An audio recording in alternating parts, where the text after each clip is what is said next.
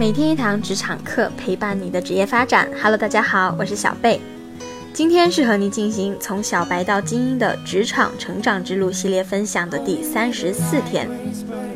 每天分析一个职场问题，和你一起成长。今天和你探讨的话题是怎样才能提高我们的工作效率。我们在前面的分享中和你探讨了如何高效读书、处理邮件、整理资料等话题，但往往除了这些具体的事项外，我们每天还有很多其他的事情让我们感到忙碌和身心疲惫。任务清单上的事项越积越多，既然我们没有办法把时间变多，那么想要改变这样的状态，只能提升我们做事的效率了。有哪些方法可以提高我们的工作效率，让我们在同样的时间内创造更大的价值呢？以下几个方法我们可以参考一下：一、挤压我们的时间。我们常常啊感受到的就是时间不够，想做的事情总是安排不出时间。很大程度上是因为我们并没有去挤压我们的时间。比如说，嗯，把晚上十点睡觉改成十一点睡觉；又比如说，把看电视或玩游戏的时间腾出来做那件我们一直都想做的事情。一旦这样做了，我们就会明白自己的激情和兴趣到底是真心实意的，还是只是三分钟热度呢？可能你念叨了很久的事情，并没有那么大的决心和需求去推动它。否则啊，我们一定会想尽办法去挤压、安排出我们的时间去做这件事情的。二，做事不要太早的关注细节。建筑师们从来不会过早去操心浴室要铺什么瓷砖，厨房要安什么牌子的洗碗机，这些东西都是平面图确定了以后才需要考虑的事情。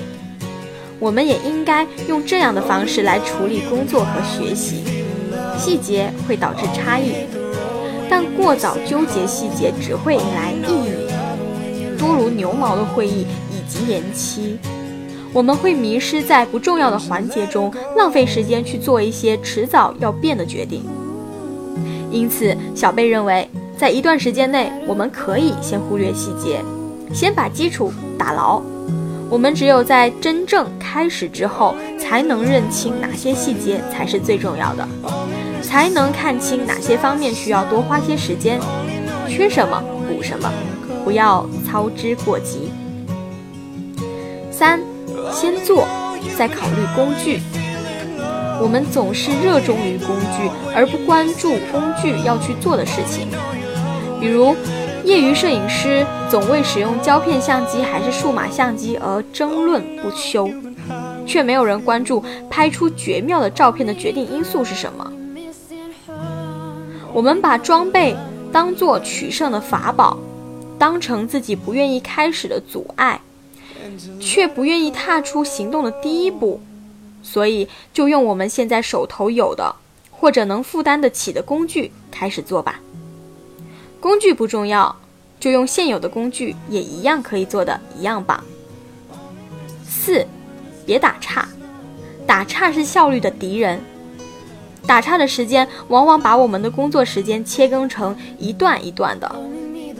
四十五分钟后我们有一个电话，十五分钟后得去吃午饭，三十分钟后有一个紧急会议，不知不觉就到了下午五点。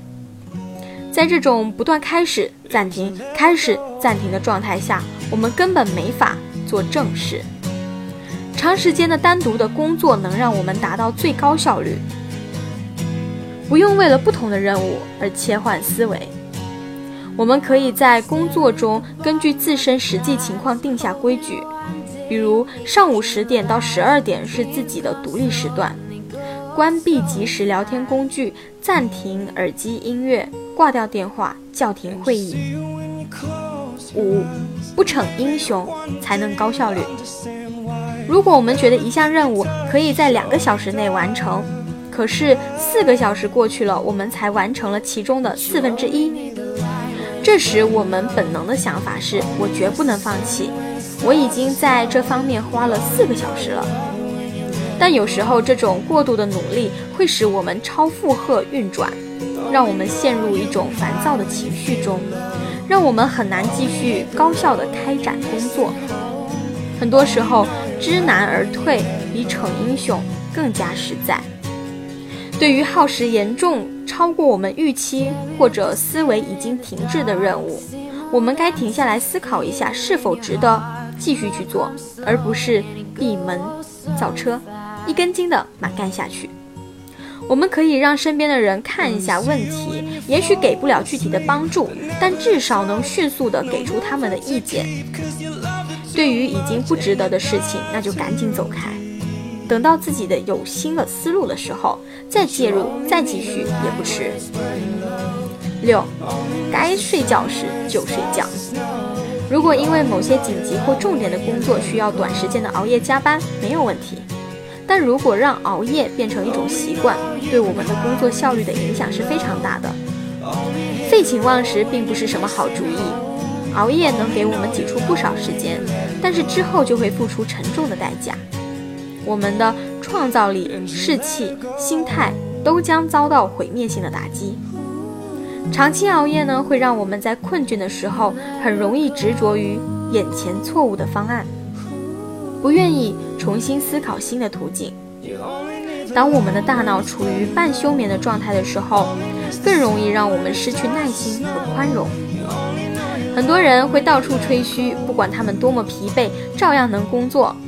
千万别被他们蛊惑，现实会狠狠地踹他们一脚。同样，也不要去相信那些创业家一天只睡三个小时的故事，有可能是真的，但却未必适用于我们自己。良好的作息习惯永远是我们高效工作最好用的武器之一。以上就是今天小贝和你分享的内容了。希望职场中的我们每个人都能高效率地做好每一天的工作。你也可以关注我们的微信公众号“每天一堂职场课”，更多职场干货在等你。最后，不要忘了订阅我们的专辑哦！也欢迎你在评论区和我们互动。我是小贝，我们下期节目再见。